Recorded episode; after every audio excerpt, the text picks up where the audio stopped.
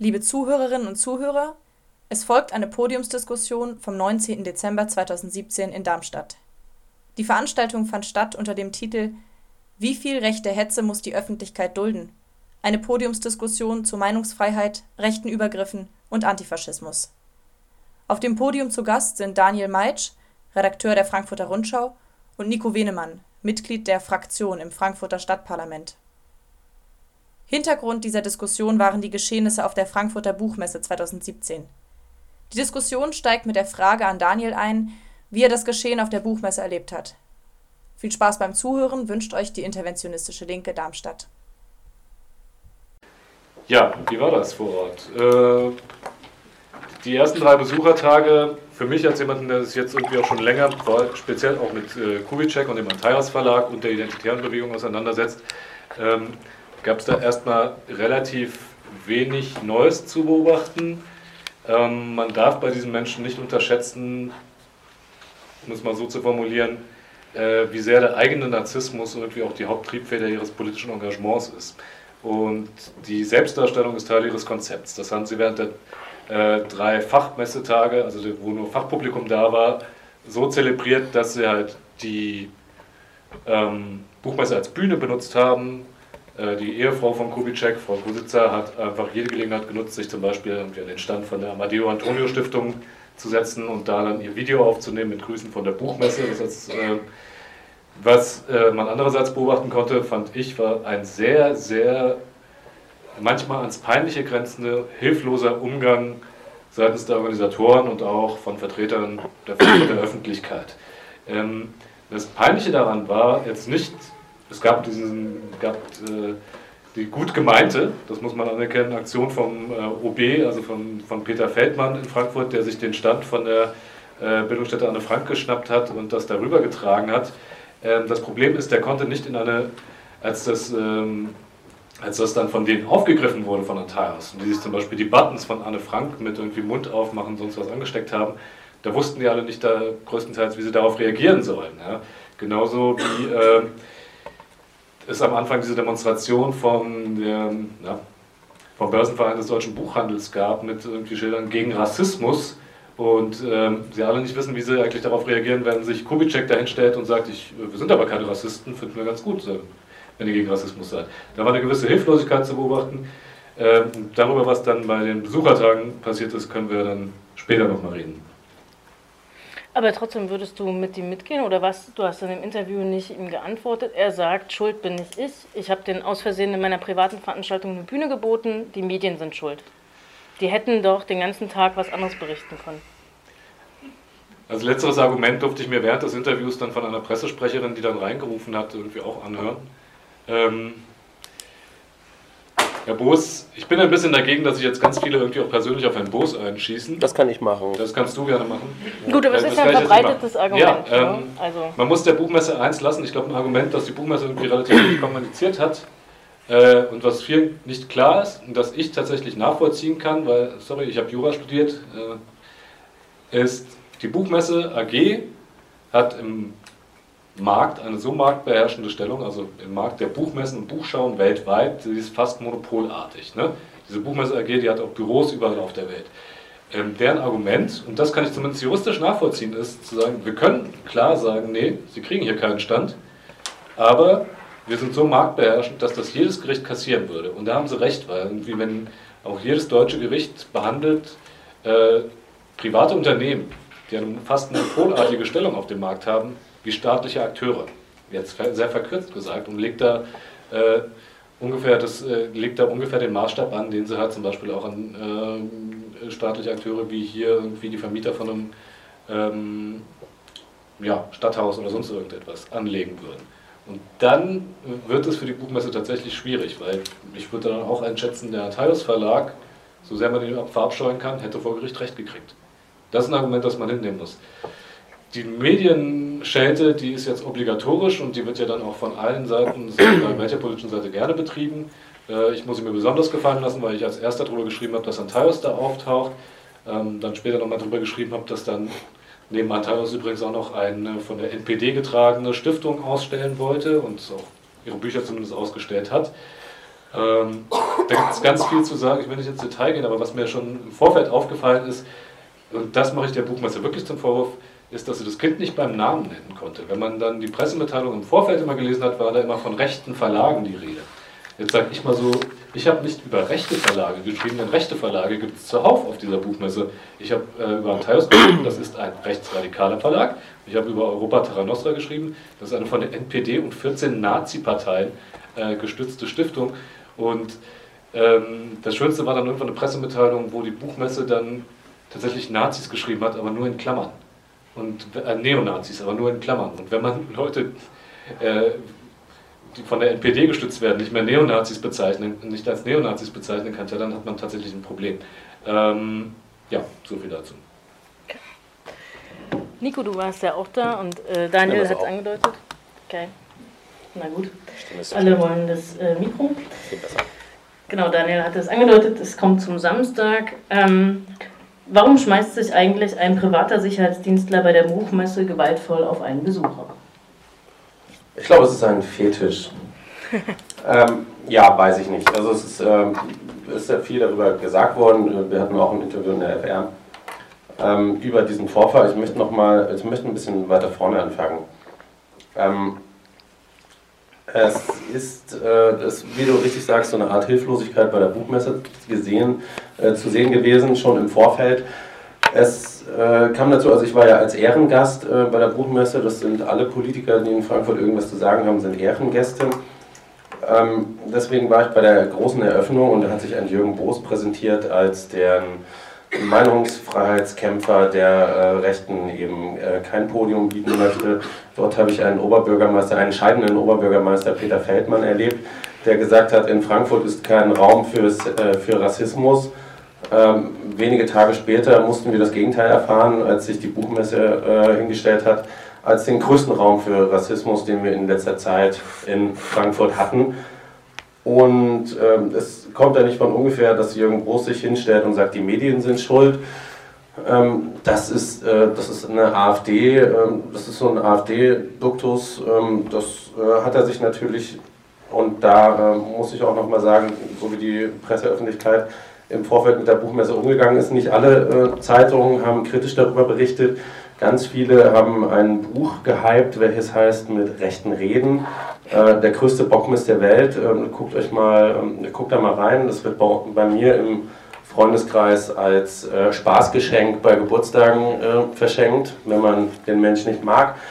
Ähm, darüber ist auch sehr viel geschrieben worden und das ist das, ist das was sich Jürgen Brost und die Buchmesse ja auch zu eigen gemacht hat. Und sie kommen da mit dem Grundgesetzparagraf der Meinungsfreiheit. Ich bin der Meinung, dass es noch weitere Grundgesetzparagraphen gibt, die alle gleichwertig sind. Und auf diesen Grundsatz hätte man schon, oder sind wir nicht einer Meinung, äh, den Stand von Antaios auch verbieten können.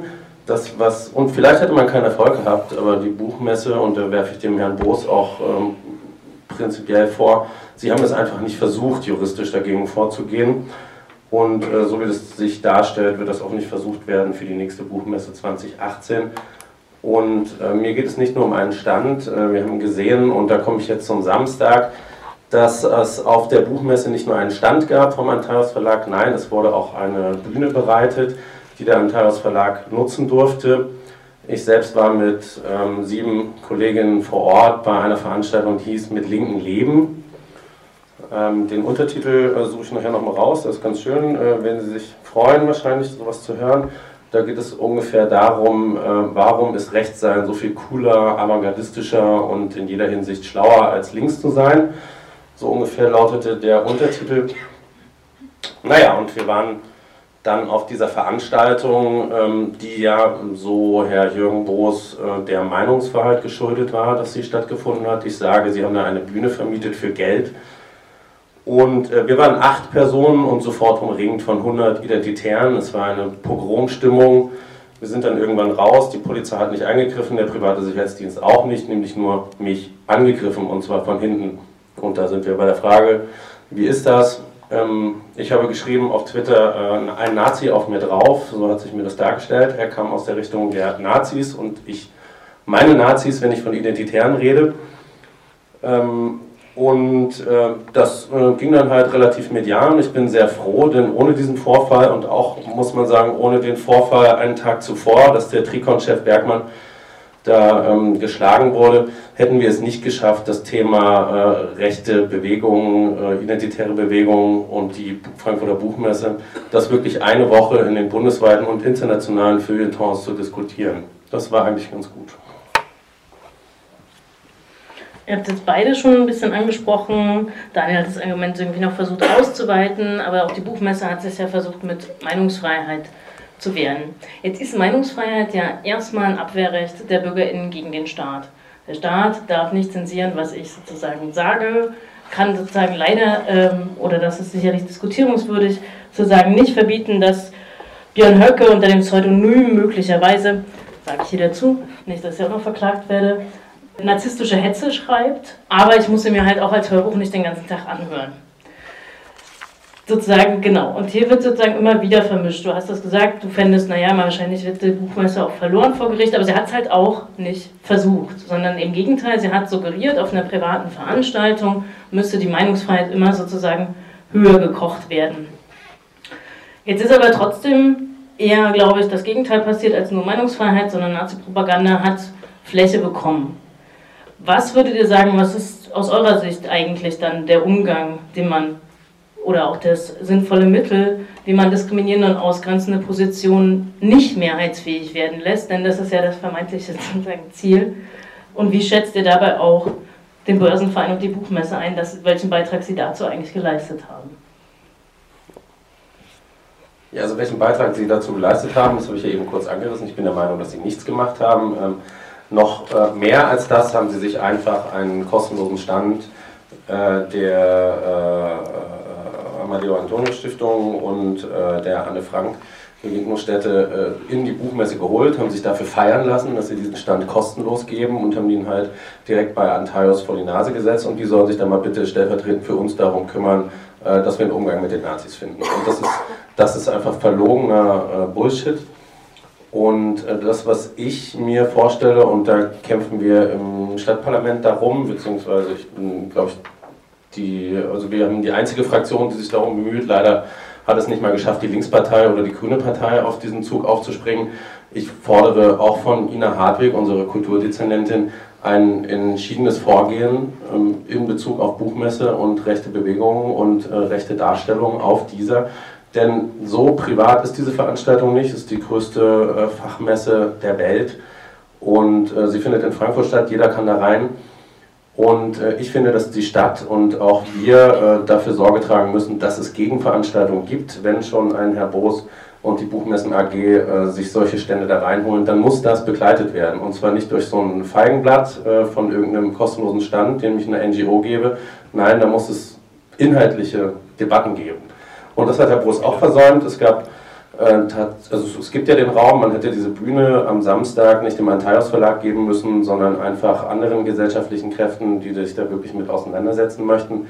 Und äh, das wurde versäumt und dafür kämpfen wir, dass das im nächsten Jahr passiert. Ansonsten wird äh, die Buchmesse, das kann ich schon mal ankündigen, ein, wir werden da große Proteste machen nächstes Jahr auf jeden Fall, wenn da nichts kommt. Und ich kann nachher nochmal was dazu sagen, wie weit es mit der Buchmessen GmbH bzw. Buchmessen AG ist, äh, ob die sich tatsächlich schon mal damit beschäftigt haben. Es gab äh, Mailverkehr mit anderen Fraktionen, was mir zugespielt wurde. Ich bin erschüttert, wie die Buchmesse mit diesem Thema umgeht, ehrlich gesagt. Wird es ja doch noch eine kontroverse Debatte. Also zum einen, ich möchte gleich mal klarstellen, ich bin hier nicht der Buchmessenverteidiger, aber ein paar Punkten möchte ich dann noch widersprechen. Zum einen, äh, ob es ein Coup war oder nicht, ich finde, dass die Positionierung von der Amadeo Antonio Stiftung gegenüber vom Matthäus Verlag eine gute Idee war. Äh, erstens, weil man da im Gegensatz zur Führungsebene der ähm, Buchmesse einfach Ahnung hat, mit wem man es zu tun hat. Und äh, dass das äh, und wie man deren Argumente kennt, deren äh, Veröffentlichungen kennt, deren Akteure kennt und dass sich das ausgezahlt hat, konnte jeder beobachten, der sich da, so wie ich es getan habe, mehrere Tage an diesem Stand umgeschaut hat, weil äh, das war geil. Sich da hinsetzen und zu gucken, wie da Leute von der identitären Bewegung aufschlagen und die verarschen möchten. Ja, irgendwie das, ich hatte da die Szene, da kommt jemand an mit einem West-Mielke-Paket für Annette Kahane, weil sie war ja mal IM und so. und äh, ist so wütend, dass dieser Stand da ist, ähm, dass, äh, dass er kaum sprechen kann, weil er so bebt. Ja, und dass man 1,90 Meter Mann, der eigentlich nur aus Fett bestand. Ja, also das, das sah wirklich lustig aus. Und ähm, Götz Kubitschek hat keine Rede ausgelassen, indem er nicht Amadeo Antonio beleidigt hat. Insofern finde ich, war das schon mal eine gute Aktion. Also, ähm, dass sich die Buchmesse ansonsten zurückgehalten hat, äh, ist wahr. Hätte sie mehr dagegen machen können. Ich finde zum Beispiel, sie hätte tatsächlich ob sie das Podium vermieten muss, das ist auch wieder eine juristische Frage, die sie, glaube ich, sich so leicht nicht beantworten lässt. Was sie zum Beispiel nicht hätte dulden müssen, ist, es gab ja vor diesem Vorfall dann am Podium erstmal so eine Art Triumphzug von Kubitschek mit Björn Höck über die Messe. Und das zum Beispiel hätte man einhegen können. Ne? Da, gab's, da fragt man sich, wo war da eigentlich die Security, die hielt sich dezent zurück. Ich möchte jetzt, wie gesagt, nicht der Buchmessenverteidiger sein, aber ich denke, eine Diskussion darüber zu führen, was diese Buchmessen GmbH, und übrigens, Nico, du hast gerade ein paar Mal gesagt, sie ist äh, gar nicht so privat und doch irgendwie ein öffentlicher Player. Das ist halt dummerweise dann genau das Argument für irgendwie diesen juristischen Satz, irgendwie, ich, äh, wir werden so behandelt wie ein, wie ein äh, staatlicher Player. Ähm, ich möchte ehrlich gesagt gerne ein bisschen weniger darüber diskutieren, was eigentlich die Buchmesse tun kann oder was staatliche Akteure machen können, denn immerhin sind wir hier bei einer Veranstaltung, in dem hauptsächlich hoffentlich äh, Linke sitzen und äh, es sind andere gesellschaftliche Kräfte, die irgendwie den Widerstand gegen solche Veranstaltungen, Selbstinszenierungen organisieren müssen. Ähm, ich persönlich bin so ein Vertreter, ich habe auch immer ein großes Problem damit, wenn man äh, sagt, da das ist eine Nazi-Demo, da muss die äh, Stadt irgendwie großartig aktiv werden. Ähm, soweit sie es kann, soll sie es tun. Aber verdammt nochmal, der Widerstand auf der Straße und bei solchen Veranstaltungen, das ist nun mal originäre Aufgabe von, des politischen Gegners. Gut, der Widerstand, du sprichst ihn an, erfährt vor allem eins, eine Diffamierung und Delegitimierung. Das sozusagen erleben wir jeden Tag, ob es jetzt Hannover ist, ob es andere Sachen sind immer wieder wird Protest delegitimiert. Eigentlich hat man den Eindruck in diesem Land, das Einzige, was noch zählt, ist eine Petition. Ähm, weil die nämlich nicht wehtut äh, und weil man da bei Facebook Like klicken kann. Deswegen nochmal konkreter an dich die Frage, was sind Gegenstrategien, von denen du glaubst, ich meine, du hast dich inhaltlich auch mit den neuen Rechten beschäftigt, die sozusagen tatsächlich erfolgreich sein können? Also zum einen, dass es da Proteste an diesem Podium gab und dass man sie halt nicht zu Wort kommen lassen, halte ich für effektiv halte ich für äh, richtig und auch einen richtigen Umgang damit. Und ähm, es gibt möglicherweise auch für den Antaios Verlag ein Recht, äh, dieses Podium zu haben und seine Meinung zu tun. Es gibt kein Recht, das widerspruchslos zu tun. Und äh, insofern fand ich die Gegenproteste richtig wichtig und im Gegensatz zu vielen Kollegen äh, habe ich auch nicht gesehen, dass sie gewalttätig waren äh, und äh, en par mit irgendwelchen Ausschreitungen, die es sonst wo gegeben hat. Es ist ja ganz lustig, wenn man die mediale Aufbereitung, um jetzt mal selbst Medienschelte zu tun, äh, sich anschaut. Ähm, da wird der Protest gegen eine Veranstaltung auf einmal irgendwie zum Angriff auf die Meinungsfreiheit. Zum einen ist dann irgendwie die Meinung der Gegenprotestler offensichtlich nichts wert. Zum anderen habe ich, hab ich mir dann so ein paar Beispiele überlegt. Ähm, es ist ja ganz lustig, dass es dann ausgerechnet irgendwie ein großes Problem ist, wenn das die Gegenprotestler bei den Identitären machen, deren Hauptbeschäftigung ja darin besteht, irgendwelche Gebäude zu besetzen oder Bühnen zu stürmen, wie beim Jelinek-Stück in Österreich äh, oder ähm, irgendwelche Podiumsdiskussionen mit Augstein, ob man den mag oder nicht, irgendwie zu unterbrechen. Ähm, ich habe dann auch mal danach noch getwittert und habe mir überlegt, es ist jetzt gut 30 Jahre her, da gab es äh, in Frankfurt die Aufführung des Stücks äh, von Fassbender, dessen Namen ich immer durcheinander, das Stück, da komme ich mit dem Namen immer durcheinander, die Stadt der Müll und der Tod, glaube ich, war es. Ne? Okay. Äh, da haben Mitglieder der jüdischen Gemeinde, aus meiner Sicht vollkommen zu Recht, die Bühne besetzt, um dagegen zu protestieren. Gegen den Antisemitismus in diesem Stück. Oder diese antisemitischen Topoi, die darin verwendet werden. Ich glaube, da wäre niemand auf die Idee zu kommen, gekommen zu sagen, das ist illegitim und fui fui bar. Und insofern, das ist eine Gegenstrategie. Was man äh, bedenken sollte, ist halt, dass man denen ähm, eine Möglichkeit, keine Gelegenheit zur Selbstinszenierung gibt und ihren eigenen äh, Erzählung draufzusetzen. Was hier schiefgegangen ist im, äh, im, Nachgang zu den Protesten da am Podium, ist nicht die, äh, war, nicht, äh, war nicht ein Fehler der Demonstranten, sondern dann, das sage ich ganz, da komme ich dann zur Buchmessenleitung, äh, der Buchmessenleitung, denn die hat danach die Veranstaltung für beendet erklärt, also die vom Antaios Verlag. Und hat sich dann das äh, Anstatt das durchzusetzen, hat sie dann erlaubt, dass Kubitschek sich hinstellt und sagt, wir machen das ja sowieso weiter. Und dann konnte man sich ansehen, wie äh, dem Buchmessenleiter Herr Boos von Kubitschek das, Mikro, äh, das Megafon aus der Hand gedrückt wird, während irgendwie sein aufgepeitschtes Publikum äh, Heuchler, Heuchler schreit. Und was macht Herr Boos? Er schleicht von der Bühne und macht gar nichts. Und lässt sie halt noch zehn Minuten reden. Das andere ist dann die mediale Rezeption. Was ich da gesehen habe, waren aufgebrachte Rechte, die überhaupt nicht glücklich waren damit, dass sie irgendwie ihre äh, IB-Veranstaltung da nicht durchziehen konnten. Und am nächsten Tag konnte man trotzdem andauernd von irgendwelchen Kommentatoren lesen, dass das ja ein Triumph für die Rechten gewesen wäre. Eine Argumentation, die ich nicht nachvollziehen kann, wenn man sich das dann anguckt. Aber auch nochmal an dich die Frage, Nico. Was sind sozusagen Gegenstrategien? Du kommst ja ähm, aus einer Organisation, die stark auch auf Satire setzte. Beispielsweise in Frankfurt bei den Nofragida-Protesten habt ihr ähm, den Nazi-Zoo aufgebaut, schon in einem Versuch der Überspitzung. Jetzt könnte man den Eindruck bekommen, dass aber auch für dich die Satire am Ende ist. In den letzten Wochen kriegt man den Eindruck, du ähm, entwickelst dich zum ernsthaften Stadtpolitiker, gehst gemeinsam mit den anderen Oppositionsparteien aus dem Parlament. Da muss ich ihn in Schutz nehmen, das ist eine gemeine Unterstellung. Ja, dazu ja. werde ich gleich kommen. Aber anders. Ist die Satire als Gegenstrategie am Ende? Auf keinen Fall. Das ist, der, das ist die einzige Art und Weise, wie wir im Moment noch damit umgehen können. Du hast es, äh, der Daniel hat es gerade gesagt, äh, es gibt sowohl in der Presse als auch in der bürgerlichen Gesellschaft ähm, dieses, äh, ja, diese, du hast es vorhin Hilflosigkeit genannt, ähm, ich habe vorhin äh, gesagt, ja, die möchten mit Rechten reden, weil sie nicht entschieden sich äh, eben gegen diese identitäre Bewegung zum Beispiel stellen wollen oder können. Ich halte das für, für grobe Fahrlässigkeit tatsächlich. Ähm, wir haben sowohl auf der Buchmesse als auch sonst mit satirischen Mitteln immer wieder versucht, äh, gegen die identitäre Bewegung etwas zu machen und waren auch auf der Buchmesse. Ähm, ich muss dir nochmal widersprechen, es war, oder nicht ganz widersprechen, es ist wichtig, dass wir diese Proteste da haben, aber es ist auch schwer, Proteste auf der Buchmesse zu machen. Denn Proteste auf der Buchmesse kosten Eintritt, das kostet Geld. So, man muss sich ein Tagesticket kaufen, äh, man muss sich informieren, wo kann ich hin, man muss sich viel absprechen mit Leuten. Die linke Bewegung in Frankfurt ist meiner Meinung nach auch nicht wirklich präsent und hat das nicht groß auf dem Schirm gehabt. Es waren einige wenige da, wir hätten Potenzial gehabt, da sehr viel mehr zu tun. Und Herr Boos hat auch nicht nach diesen Protesten und Ausschreitungen und nach der, wie ich es formuliert habe, Pogromstimmung äh, gegen, äh, gegen einfach äh, ander, gegen, gegen andersdenkende oder linke Demonstranten äh, diese Veranstaltung beendet. Nein, es waren drei Veranstaltungen hintereinander. Ich war bei der allerersten Veranstaltung und habe versucht, das schon aufzuhalten.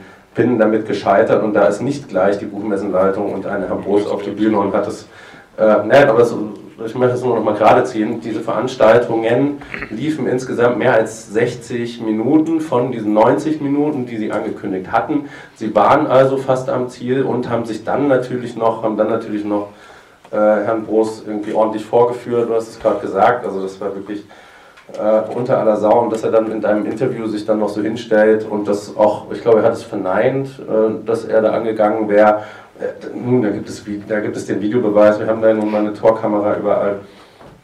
Ähm, und das was, das, was ich für wichtig halte, ist, dass wir zur nächsten Buchmesse gehen, beziehungsweise wir versuchen ja jetzt bis zur nächsten Buchmesse so viel öffentlichen Druck zu erzeugen, dass die Buchmessenleitung da sich irgendwas überlegt, vielleicht sogar mit uns zusammen. Und äh, zur nächsten Buchmesse, ich gehe nicht davon aus, dass es gelingt, werden wir versuchen, und es gibt Mittel und Wege, in die Buchmesse reinzukommen, denn die Tore sind normalerweise sperrangelweit offen. Wir haben ja auch einen äh, Stand auf der Buchmesse. Wir wissen, wie man da reinkommt und rauskommt. Und das nächste Mal werden wir einfach größer mobilisieren und an diesen Tagen, wenn es die Buchmessenleitung wieder schafft, dem Antaios Verlag so ein Riesenforum zu bieten, werden wir mit einer großen Masse an Leuten da drin sein.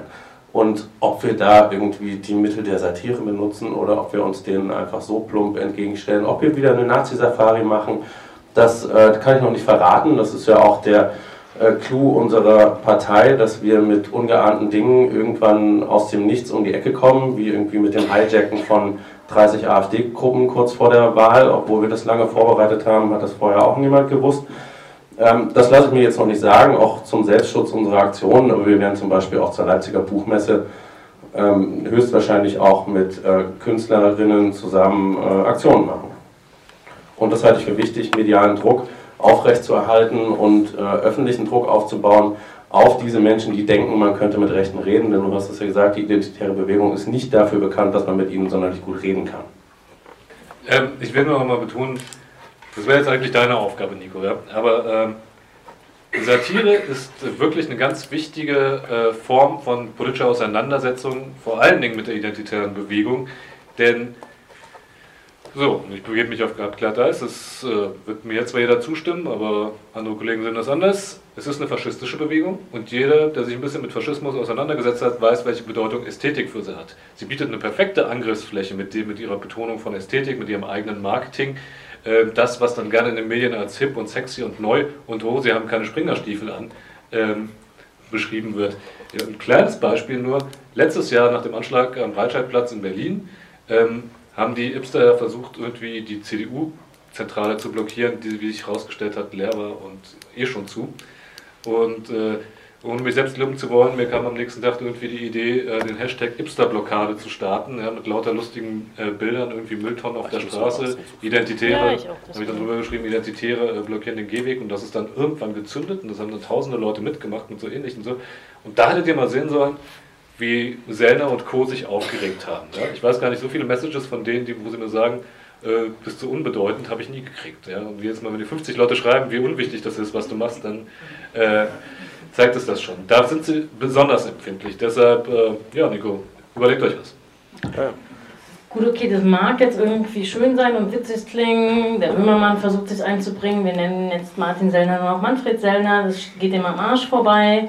Ähm, wir erleben eine Situation, in der die AfD eine überproportionale Präsenz in den Medien tatsächlich in Talkshows hat. Ihre Positionen setzen sich ganz unbenommen durch. Wir haben eine Verschärfung des Asylrechts. So krass war das Asylrecht dass man es überhaupt noch so nennen kann, sei dahingestellt, nicht mehr. Also wir erleben Durchsetzen rechter Positionen, auch in der Politik. Deswegen bleibt die Frage, finde ich, offen, wo sind die Gegenstrategien und gibt es überhaupt noch einen antifaschistischen Konsens in dieser Gesellschaft? Denn tatsächlich, das mag sein, dass ihr beide beteiligt als auch beobachtend Proteste für richtig einordnet. Was die Leute auf der Straße immer wieder erleben, ist eine krasse Entsolidarisierung und Kriminalisierung ihres Protestes. Haben wir also überhaupt noch eine Form antifaschistischen Grundkonsenses? Und wie sozusagen können Strategien aussehen, diesen durchzusetzen?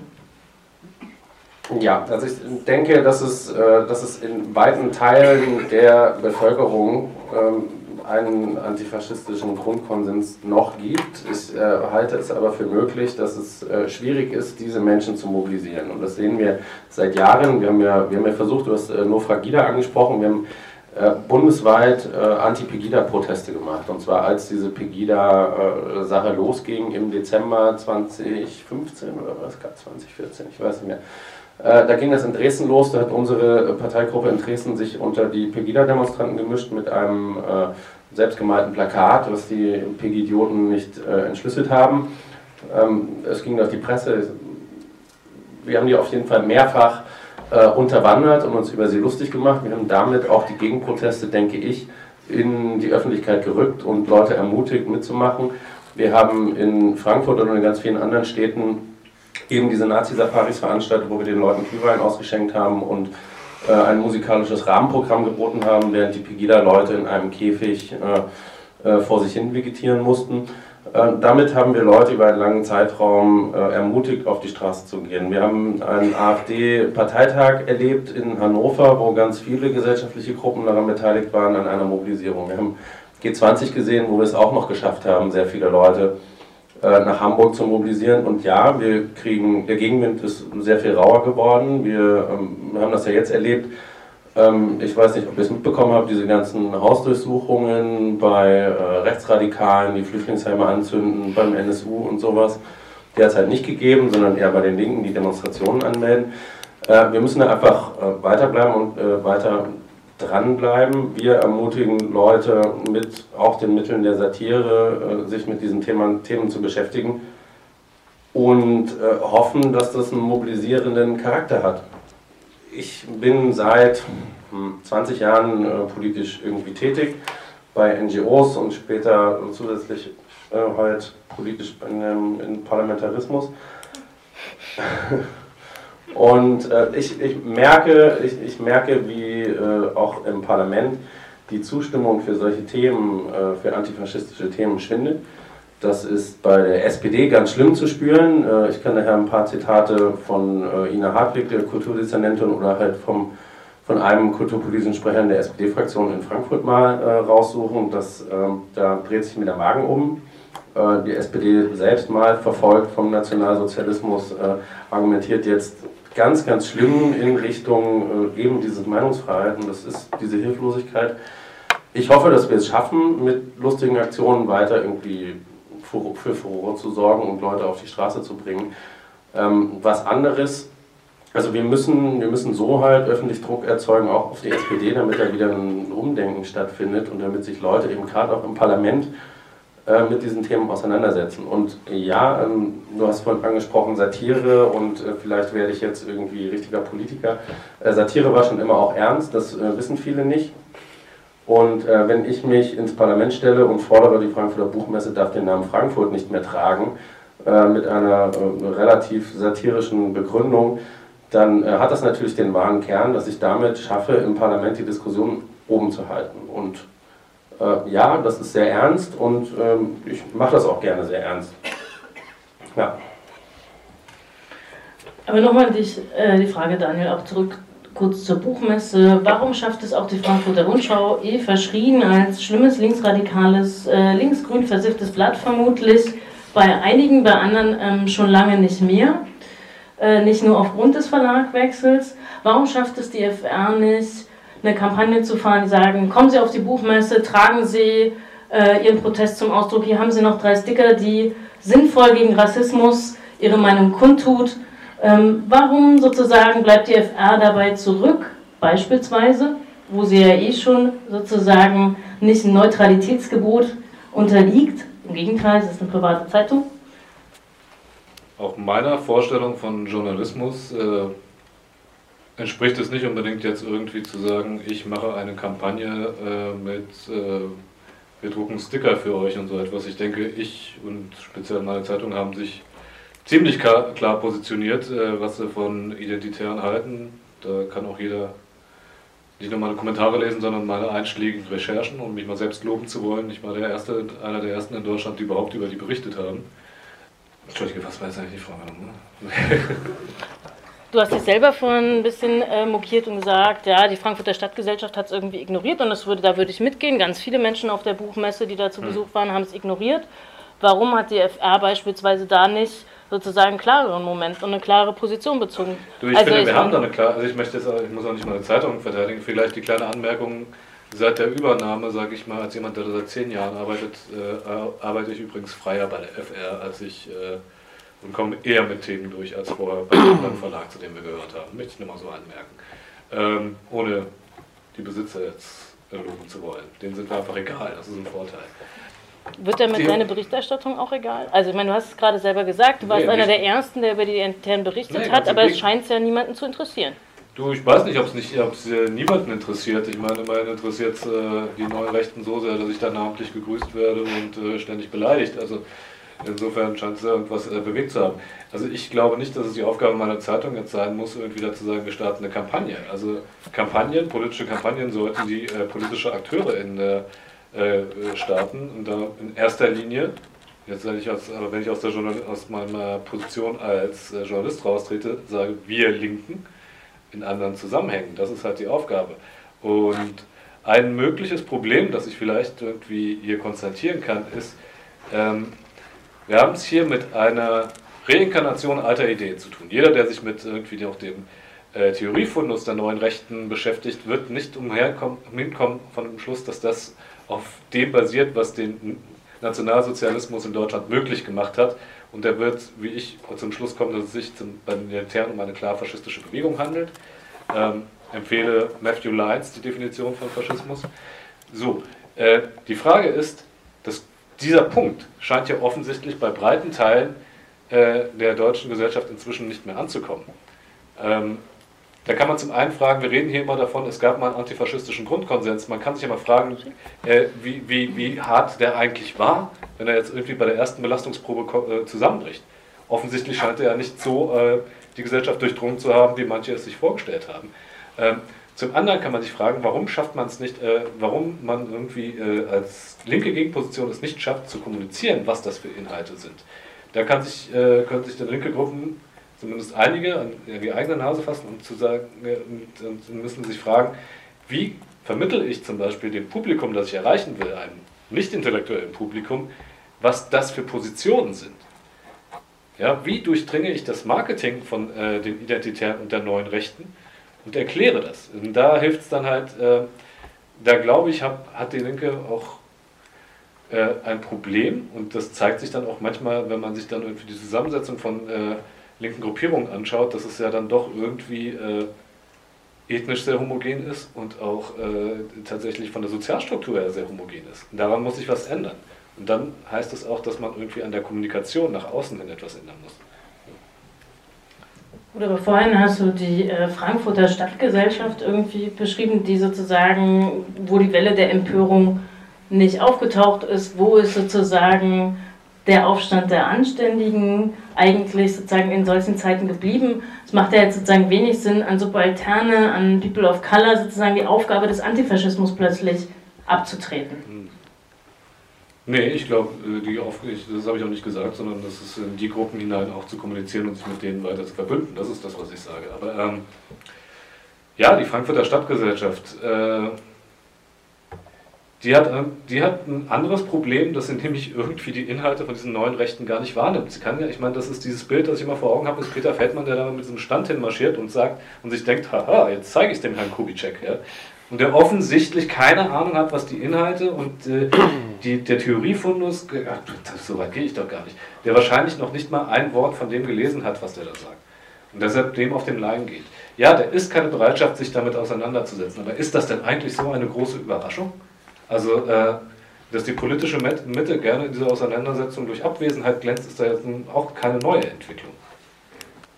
Ja, aber äh, nochmal, um, um mal äh, was Erfolgversprechendes zu sagen. Äh, du hast eben zum Beispiel Jan Böhmermann genannt. Es ist, es ist durchaus ein Erfolg, wenn ein Jan Böhmermann den nicht intellektuellen Leuten mal erklärt, zumindest äh, ein bisschen, wie die identitäre Bewegung funktioniert und wer da alles mit verstrickt ist und dass da ein äh, billiges Szenegetränk namens Red Bull daran verstrickt ist und so weiter. Das ist, das ist ja ein Erfolg, das hätte es vor ein paar Jahren auch nicht gegeben. Jan Böhmermann ist jetzt keiner, der durch äh, wahnsinnig guten, inhaltlichen, politischen, politische Meinungen irgendwie glänzt. Das ist, das ist natürlich ein Entertainer und es ist, ist gut zu sehen, dass sowas langsam und auch verstärkt seit der Buchmesse in seiner, in seiner Sendung eine Rolle spielt und auch in anderen Themen. Ähm, was, was ich wieder als negativ werte, und ich habe hier schon ein paar Mal auf die Linkspartei gehauen und ich mache es auch gerne nochmal, ähm, ich habe eben darüber gesprochen, dass wir Druck zum Beispiel auf die SPD aufbauen müssen, und das sehe ich auch so, äh, zumindest im Parlamentarismus, aber auch auf die Linkspartei. Wir, wir sehen mit Sarah Wagenknecht da ein, ein, eine, eine nationale Linke da auf einmal aufkommen, wo ich, wo ich mir als, als, als sagen wir mal, äh, äh, linksdenkender Mensch äh, so an den Kopf fasse und sage, ja, was wollt ihr mit AfD-Wählern? Sorry, okay, mit Rechten reden, schon wieder das Argument. Das finde ich dann wieder ein bisschen schade. Und der, ja, der Kampf ist meiner Meinung nach über die, über die, über die öffentliche Wirkung, öffentlichkeitswirksame Aktionen zu führen. Aber ich komme auch aus dem Aktionismus. Ich hatte in Berlin äh, lange Jahre eine Gruppe, die hieß offener ziviler Ungehorsam, gewaltbereit und inhaltsleer. Da sind wir zu NGOs gegangen, die wir gut fanden und haben gefragt, können wir uns bei Aktionen unterstützen. Ähm, ja, ich komme halt, wie gesagt, aus dem aktionistischen Hintergrund und das werde ich auch bleiben.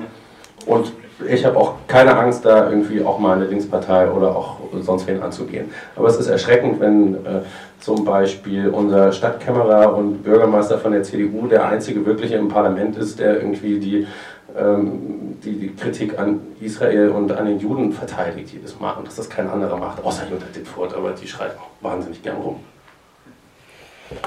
Aber ist es tatsächlich ein inhaltliches Problem, das sozusagen nicht durchschaut wird, nicht erkannt wird, wofür neue rechte Bewegungen stehen? Ist da nicht sozusagen auch nochmal ein anderer Moment das Problem, der einerseits der Frage tatsächlich, was sind eigentlich die Gegenutopien? In welchen Gesellschaften will man eigentlich leben und gibt es davon überhaupt noch eine Antwort? Also sozusagen, und gibt es nicht auch eine Zustimmung? Äh, zu rechten Positionen. Also ist es tatsächlich das, was du geschrieben hast, es geht nur durch, zum Durchschauen, dann erwachen die Leute morgen und sagen, stimmt, eigentlich wollte ich in einer freien äh, Gesellschaft leben und jetzt habe ich das verstanden, weil ich habe lang genug das gelesen. Also das sozusagen fände ich schon nochmal ein bisschen die Schwierigkeit, zumal ich jetzt auch nicht annehmen würde, dass Jan Böhmermann sozusagen derjenige ist, ähm, der äh, die proletarischen Massen erreicht. Kippst die proletarische Masse. Ich fühle meine, Ja, ja, meine Argumentation etwas äh, zu sehr zugespitzt und so. Ähm, nein, also ich meine, machen wir uns doch klar, wen kann man mit, so, mit politischer Arbeit erreichen? Das sind natürlich nicht diejenigen, und das ist nun mal aber auch kein neues Phänomen, dass es irgendwie mehr als 10% Menschen in Deutschland gibt, die halt irgendwie rassistische, faschistische, antimodernistische Auffassungen gut finden. Und um die sage ich ganz ehrlich, wer mit denen in eine Diskussion treten will und sie überzeugen will, viel Spaß. Also ähm, das lassen wir mal. Aber was wir, das Problem sind ja nicht, äh, die sind auch ein Problem, aber das Problem ist, sind ja nicht äh, die, sind ja nicht die AfD-Wähler jetzt, sondern das Problem ist die Leute, die zu denen schweigen und die dann irgendwie in der Diskussion sagen so, naja, ist auch eine Meinung. Ja. Naja gut, aber sie sagen ja, sie sind nicht rassistisch. Also da müssen wir ja irgendwie anknüpfen und sagen, hier Leute, das Problem ist ja nicht, dass man irgendwie, äh, dass es irgendwie Aufgabe einer linken oder einer außerparlamentarischen antifaschistischen Bewegung äh, sein müsste, irgendwie jetzt die AfD-Wähler zurückzuholen, sondern deren Aufgabe muss sein, den Rest der, der Leute dagegen zu wappnen und denen zu, äh, klar zu machen, was da vertreten wird. Ähm, Durchschauen ist da, äh, ich mag auch dieses Durchschauen nicht. Ich glaube, jeder, der bei der letzten Bundestagswahl die AfD gewählt hat, der weiß, warum er sie gewählt hat und äh, findet das einfach gut, wofür die steht. Ja, der findet es gut, dass irgendwie Leute nach, äh, dass politische Teilhabe nach ethnischer Herkunft verteilt wird. Ja. Ähm, Ich wollte, also nachdem wir hier so eine ähm, 15 Minuten, glaube ich, ähm, schon damit hier oben miteinander plaudern, ähm, euch ermutigen, ihr könnt gerne Kommentare, Zwischenfragen äh, stellen. Naja, also ich würde ganz gerne gleich daran anschließen, was du gesagt hast. Das Problem sind die, die schweigen. Aber ähm, die Fra also und jetzt ist diese Frage des äh, Grundkonsens jetzt schon die ganze Zeit so aufgerufen worden. Ne? Und ich finde nicht unbedingt, dass die Frage ist, ob es so einen Grundkonsens gibt äh, oder nicht, sondern wie weit rechts dieser Grundkonsens eigentlich liegt. Also man kann auch gegen die AfD sein und trotzdem für Abschiebung und irgendwie Flüchtlinge für Gesindel halten oder sowas. Und äh, sozusagen, also ähm, und deswegen finde ich diese Frage, in welcher Gesellschaft man eigentlich leben will, schon die entscheidendere. Also kann man den Rest, also sozusagen nicht die 20 auf die 20 Prozent schielen, äh, deren Grundsatz sozusagen, sondern die 80 Prozent äh, weitestgehend äh, zu einem pluralistischen, ähm, sozusagen multi, verschiedensten Lebensformen, multi äh,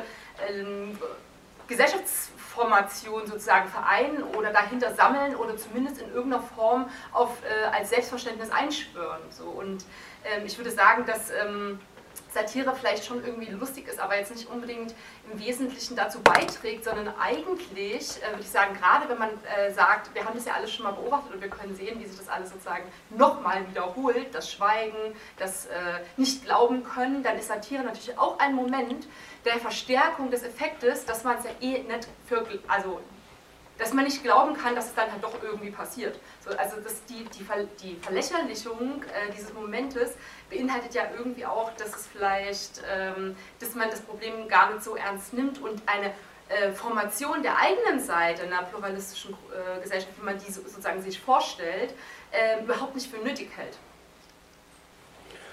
Ja, ich kann schnell auf den Satire-Aspekt mal kommen. Also die, ich erwehre mich der Verlächerlichung so ein bisschen. Also ich habe, ich war in diesem Team mit drin, äh, ich habe schon kurz gesagt, die diese AfD-Gruppen äh, gehackt haben und wir sind, also wir waren wochenlang äh, damit beschäftigt, mit diesen Leuten zu diskutieren in diesen Gruppen, bis wir irgendwann die ähm, Kommentarfunktion in den Gruppen abgeschaltet haben, was nichts gebracht hat. Ähm, ich kann mich an eine Gruppe erinnern, da waren die Mitgliederzahlen waren irgendwas bei 22.000. Äh, dann äh, kam das Video mit Shark Shapira, wo halt äh, inhaltlich, ich weiß nicht, ob ihr das kennt, äh, da wurde halt erklärt, warum haben wir diese AfD-Gruppen äh, gehackt, was äh, wurde eigentlich mit diesen Leuten angestellt. Und das haben wir auch noch nicht diskutiert, wie, diese, wie, diese, wie dieses System äh, der, sagen wir mal, dieses, dieses Brainwashings überhaupt funktioniert. Und wir haben mit, sagen wir mal, ähm, satirischen Mitteln dieses System ein bisschen aufgedeckt und zumindest mal öffentlich gemacht. Und ich finde, äh, ich finde, das hätte einfach auf einem anderen Weg, wäre das schlecht in die Presse gekommen. Und Gut, es hat jetzt, hat jetzt vielleicht noch nichts nachhaltig bewirkt, weil dieses System funktioniert ja immer noch. Die AfD benutzt ja diese, diese Meinungsmache und diese Filterblasen aktiv. Andere Parteien machen das nicht, weil sie da ein moralisches Skrupel haben.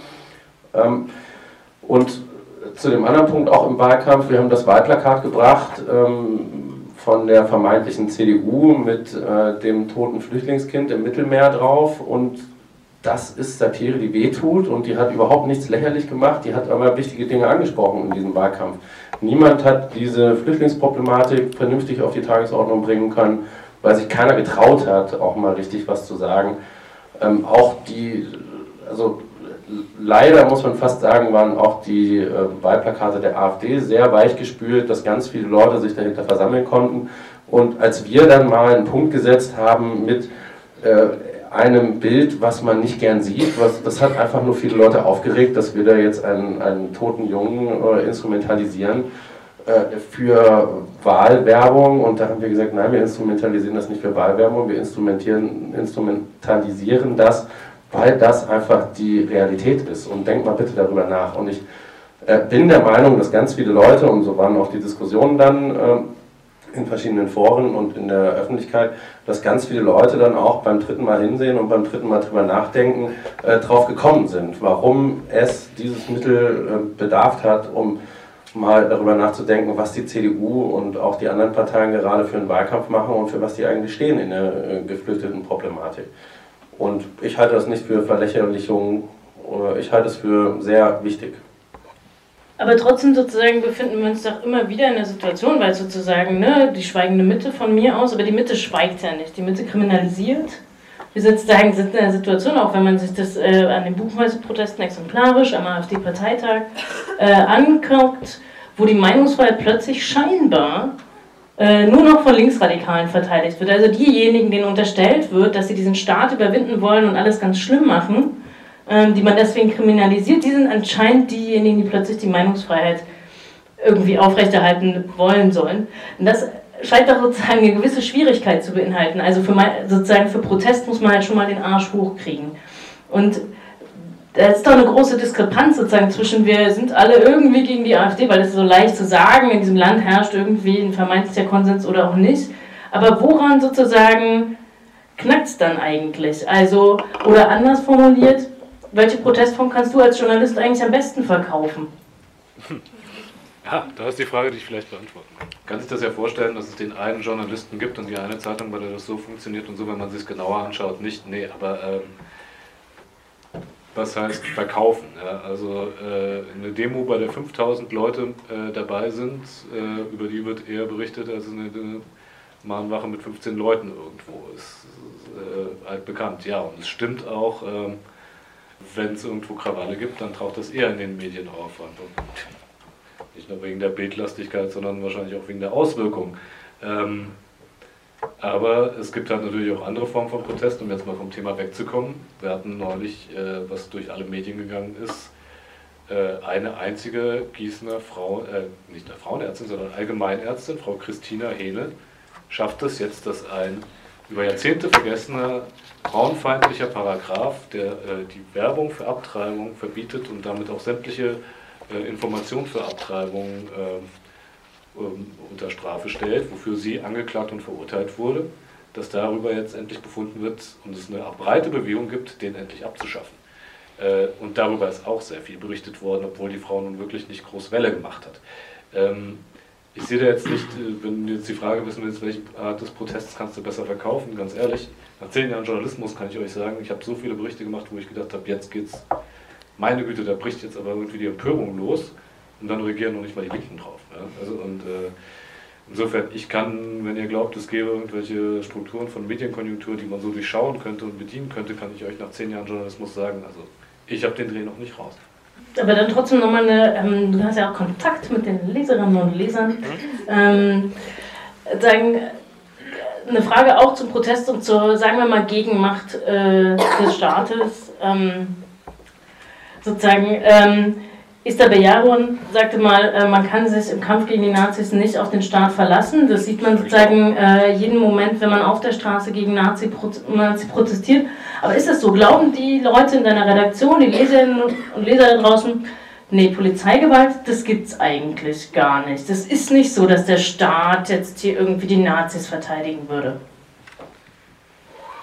Also, auch den Leser gibt es nicht, aber ich würde jetzt mal sagen, die In Leserin, den Leserbriefen. Ja, ähm, unterschiedlich.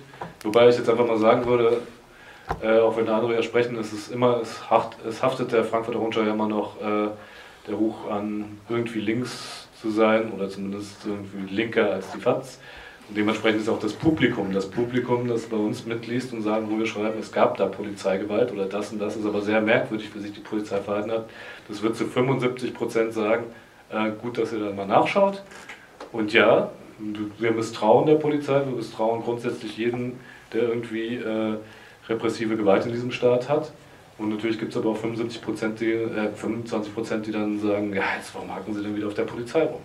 Ich kann mal ankündigen, in den nächsten Wochen wird es einen größeren Bericht über Polizeigewalt hier im Rhein-Main-Gebiet von mir geben. Wird man ja sehen, wie es funktioniert. Also ähm, es ist, unsere Leserschaft ist da genauso gespalten, aber es gibt natürlich eine breite, ich würde mal sagen, die Mehrheit der Leser der Frankfurter Rundschau, wenn wir auf G20 gucken, die wird nicht der Polizeidarstellung geglaubt haben. Punkt. So zeichnet sich es auch in den äh, Leserbriefen ab. Wobei, ich meine, in Zeiten des Internets nicht jeder Leserbrief kommt von einem Leser, zumindest nicht im Sinne von Abonnenten, muss man auch dazu sagen. Leider. Ähm, kurz bevor ich also sozusagen nochmal zum Publikum öffne, ähm, versuche ich äh, aus der Frankfurter Rundschau etwas herauszukommen. Wird die Frankfurter Rundschau die äh, unbegründeten Fahndungsfotos der Hamburger Polizei veröffentlicht? Die sie angekündigt haben, die Massen, äh, Massenfahndung nach 3000 Schwerverbrechern? Erstmal, erstmal bezweifle ich, dass wir so viel Platz haben. Äh, zweitens, jetzt das Konstrukt Frankfurter Rundschau. Ich bin nicht in der Politikredaktion, ich bin äh, Redakteur im regionalen Lokal darf ab und zu mal für die Politik schreiben, weil sich bei gewissen Themen neue Rechte andere nicht auskennen. Und äh, also ich kann nur sagen, wenn sie das versuchen, gibt es Stunk auf jeden Fall in der Redaktion. Aber ich glaube auch nicht, dass sie das machen. Also Warnungsaufrufe äh, nach Demonstrationen, kann ich mir nicht vorstellen, dass wir die Fotos abdrucken werden. Wir werden die Bilder veröffentlichen im Titanic-Magazin und auch äh, als Wahlplakat. Wir werden aber die äh, Bilder dann ersetzen durch äh, 3000 PolitikerInnen und Polizeiobermeister.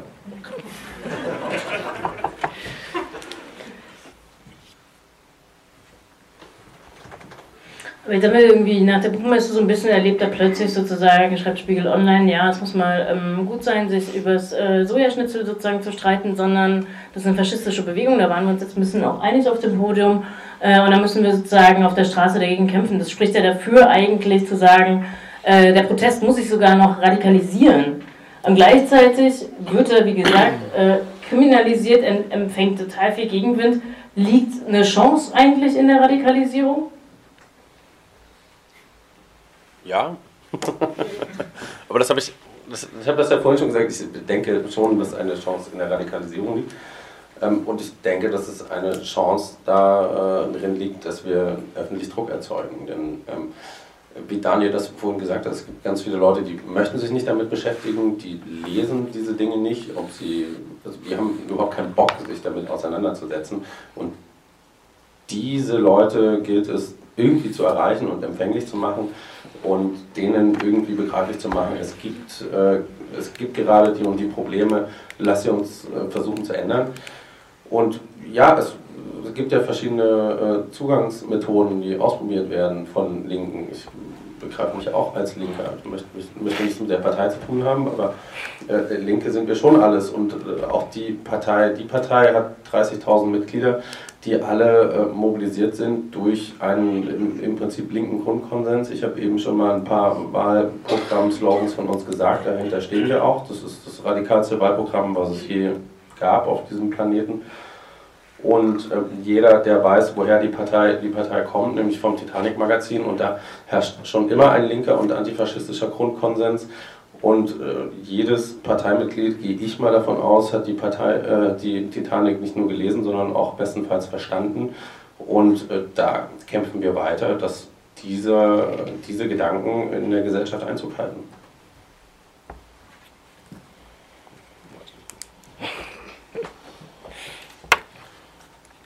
Fragen, Kommentare?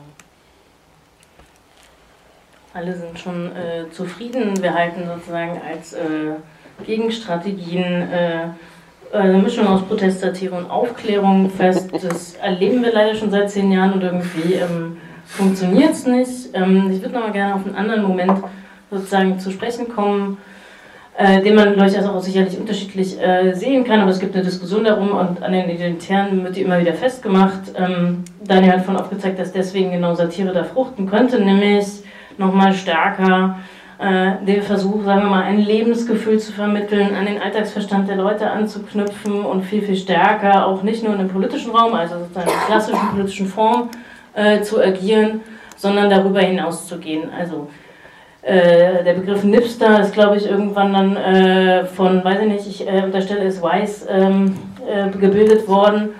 Genau, gleichzeitig, und das ist sozusagen, finde ich immer das Ärgerliche, ist das alles auch irgendwie kein ähm, neues Phänomen. Im Gegenteil, wir leben in einem Land, wo systematisch die Jugendarbeit äh, unterminiert worden ist, wo ganze Landstriche sozusagen versucht worden ist, explizit äh, linke alternative Kulturen zu kriminalisieren und da sozusagen nur noch einem rechten nationalen äh, Haufen sozusagen das Feld zu überlassen.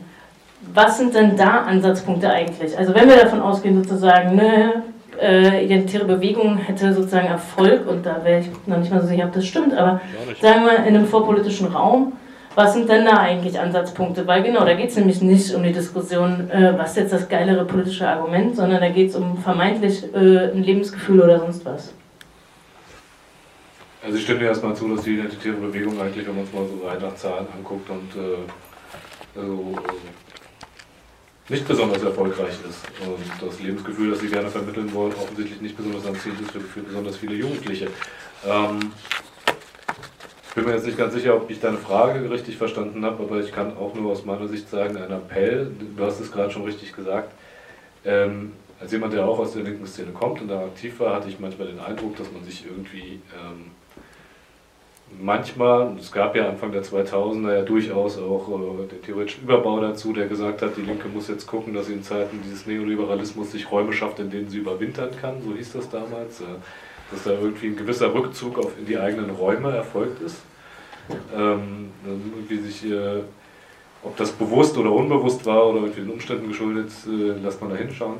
Und ich finde, aus diesem eigenen Kokon muss man irgendwie verstärkt wieder rauskommen. Ja, man muss mit Repressionen äh, rechnen, staatlicherseits. Da kann ich auch nur wieder sagen, ja, ist es denn so, äh, ist das so eine große Überraschung und ist das so viel anders als früher? Ich weiß es nicht. Ne? Also wenn man sich anschaut, wie irgendwie vor 50 Jahren bei die Anti-NPD-Demos geräumt wurden, dann ist jetzt kein großer Unterschied zu heute. Jetzt, also vielleicht muss äh, die Linke einsehen, dass sie für die Durchsetzung ihrer Politik äh, keinen Partner im Staat hat, also in staatlichen Strukturen. Die sind nicht dazu da, um irgendwie linke Positionen durchzusetzen. Das werden sie nicht machen. Die Gefallen werden sie einem nicht tun.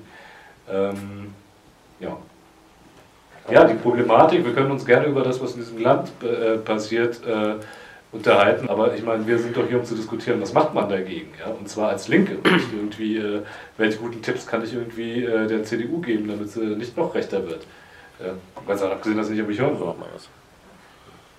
Ja, also sehe ich ein bisschen ähnlich. Also warum, warum soll ich jetzt hier mit euch diskutieren, welcher CDU-Politiker wann was in die rechte Ecke äh, getönt hat? Äh, das ist doch egal. Und ich denke schon, dass wir oder dass, dass ich die Linken ermahnen muss, äh, mehr zu tun. Denn ich glaube, dass die Antwort auf diese Probleme einfach aus der linken Ecke kommen muss und sollte.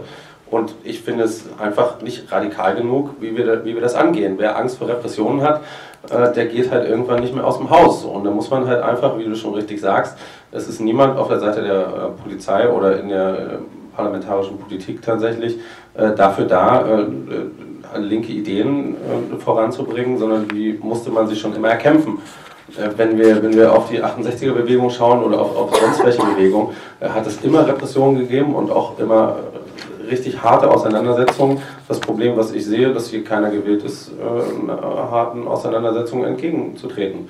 Und wer jetzt sagt, naja, die CDU ist aber das Problem, weil sie nach rechts rückt, der schiebt den schwarzen Peter halt einfach weiter, und zwar weiter nach rechts, wo, wo das Problem eh liegt. Aber darum müssen wir uns kümmern. Wir müssen, wir müssen die CDU hart angehen, wir müssen, wir müssen alle, meiner Meinung nach, radikal, äh, radikal entgegentreten. Und die Antwort muss von links kommen. Und Deswegen ermahne ich die ganze Zeit. Und mit diesem Satz beenden wir die Aufzeichnung. Vielen Dank an die Podiumsteilnehmer. Interventionistische Linke Darmstadt 2017